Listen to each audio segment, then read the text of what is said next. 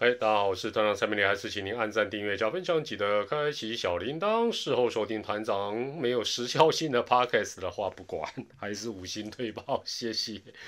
十二月二十号啊，中职颁奖典礼上才会揭晓的这个奖项当中哦，最难猜的应该就是。最佳新人奖跟最佳进步奖这两个奖了。那我们先谈最佳新人奖吧。那入围的徐若曦哦，如果今年不是魏全球团刻意保护下，相信他各项数据应该会更鬼神。其他两个人要与之匹敌啊，胜算恐怕就不高了。但他十月二十二号开始哦，就提前一个月关机哦，所以这一生只有一次的新人奖啊，应该就跟徐若曦啊擦身而过。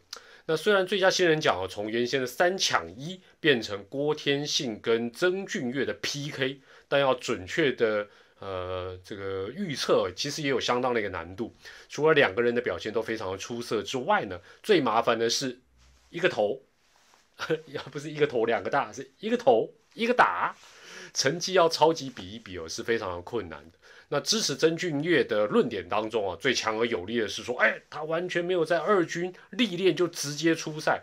那以一个高中毕业生之姿啊，可以说是旱地拔葱的成为一军的牛棚大将，而且第一个球季嚯就出赛五十七场比赛，月薪多少？有没有十万？没有。有没有九万？没有。八万？没有。七万？七万的话，月薪七万块，CP 值高到破表。但团长觉得哦。比较美中不足的是，如果曾俊岳他是专职做中继，或者是专职做守护神，那他在中继点跟救援点的这个火力啊会更集中。但相信票选的时候呢，记者朋友应该不是给他五分，就至少给三分的哦，就是不是第一就是第二了。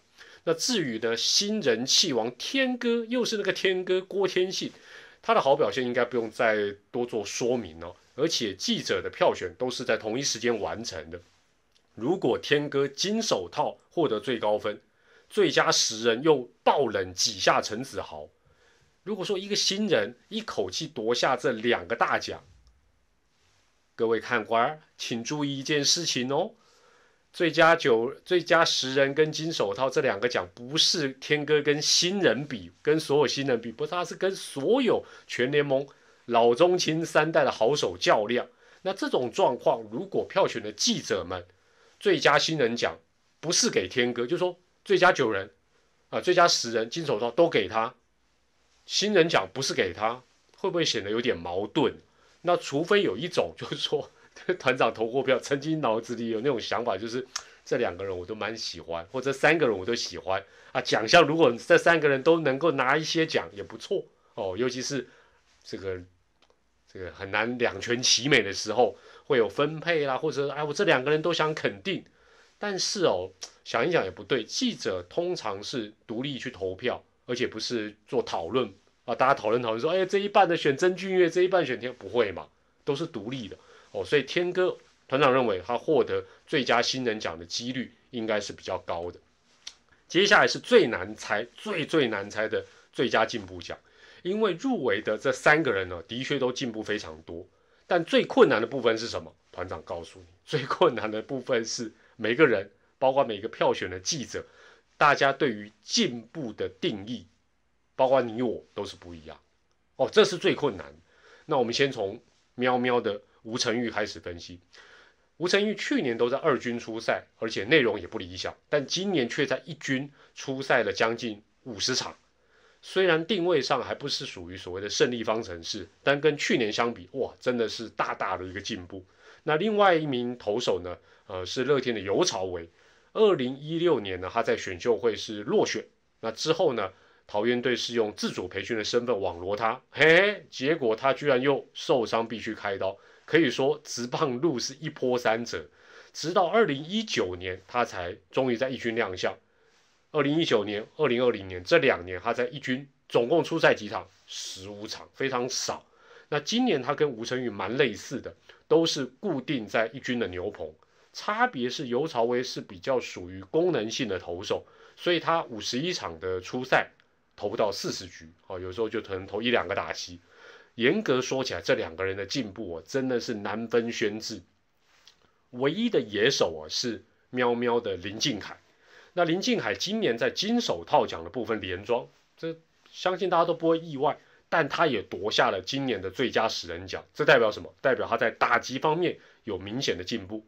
那如果跟去年相比啊，林敬海的各项打击指标都大幅进步。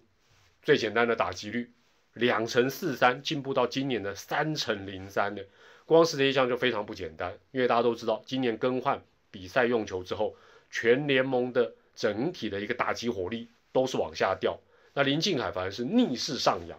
那另外像打点啦、上垒率啦、长打率，甚至于连盗垒，林敬凯都有所进步。进阶数据来看呢，也非常明显。用联盟平均值是一百哦，一百就是联盟的均值的 WRC 加来看最准。去年它是远低于平均值的四十三点一五，今年多少？去年四十三点一五哦，联盟均值一百，去年是四十三点一五，今年高于平均值是一百一十二点九四。嚯，这个从四十三进步到一一二，更简单的讲嘛，大家想说没概念，团长 WRC 加没概念没关系，我跟你讲一个更简单的举例，今年林敬凯的打击表现，在狮队所有的主力打者中，他仅次于外野三帅，这样够厉害了吧？他排第四。如果让团长来选谁进步最多，就说我要给谁五分的话。团长会把票投给林敬凯，原因也很简单，但是这是团长的逻辑，你听听看。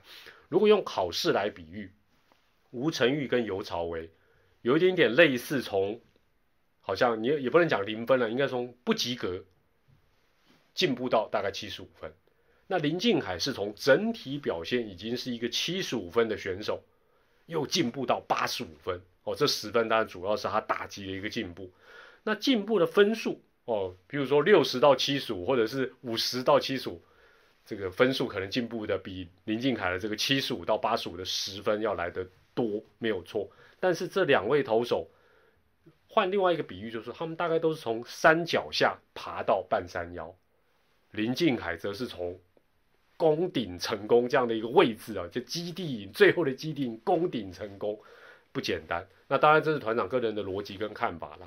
总结一下。团长预测的最佳新人是天哥，又是天哥。最佳进步奖则是预测全方位的林敬海。不晓得这个预测跟你想的一样吗？没关系，不一样，一样都 OK。不妨你用留言来预测看看，颁奖典礼就知道了。